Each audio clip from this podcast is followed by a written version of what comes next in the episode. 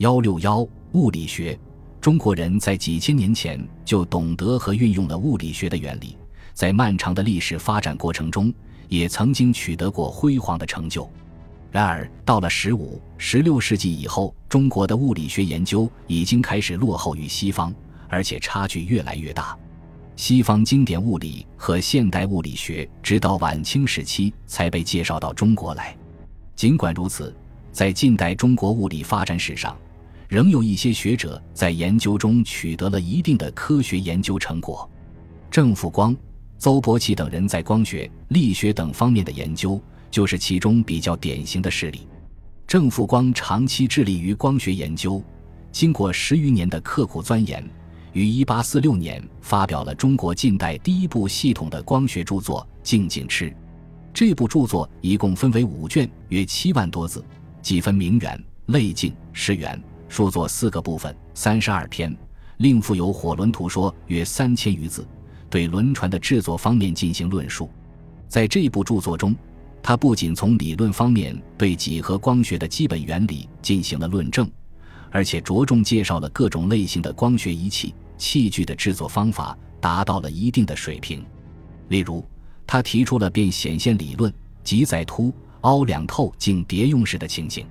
经过他的反复实验。得出了不同的凸与凹应有不同的变显现的值，他求的数据和观察到的原理，基本符合伽利略式望远镜的光学理论。当然，在一些方面，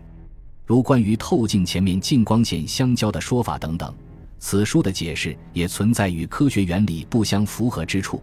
但是就全书而言，他以独特的表述方式，叙述了与西方近代几何光学本质上一致的结论。从而将中国古代光学研究水平推进到一个新的高度。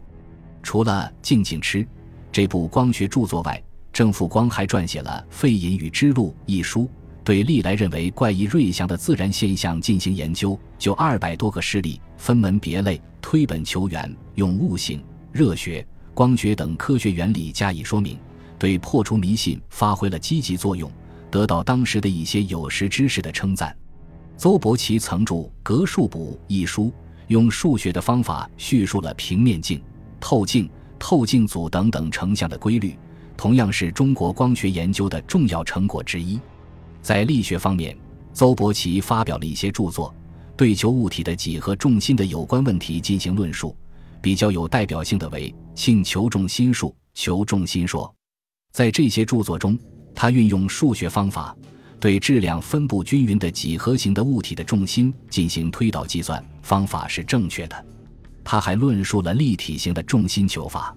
他首先将立体分为两类：第一类是有容圆的，凡立体各形等边、等面者，其容圆心即为重心；第二类是面边不等的，如方台、方亭、厨蒙、厨筒等，剖为长方、长圆、立锥、嵌堵各形求之。就是说，把立体分解为长方体、圆柱体、正锥体、直角楔形等，先分别求出它们的重心，然后再求整体的重心。这些分解体的重心是可求的，而且有理论依据，并列举了各种例子，说明几何重心的求法。但在具体做法上仍各有不同：一是四律比例法，二是悬吊法，三是几何法。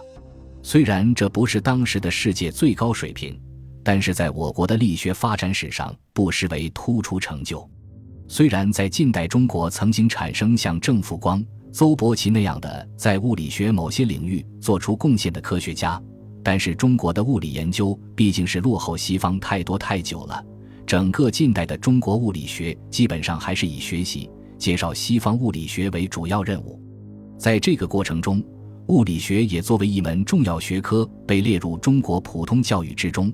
同时，一批留学生在十九世纪末二十世纪初被派往国外学习，奠定了日后中国近代物理学起步的基础。本集播放完毕，感谢您的收听，喜欢请订阅加关注，主页有更多精彩内容。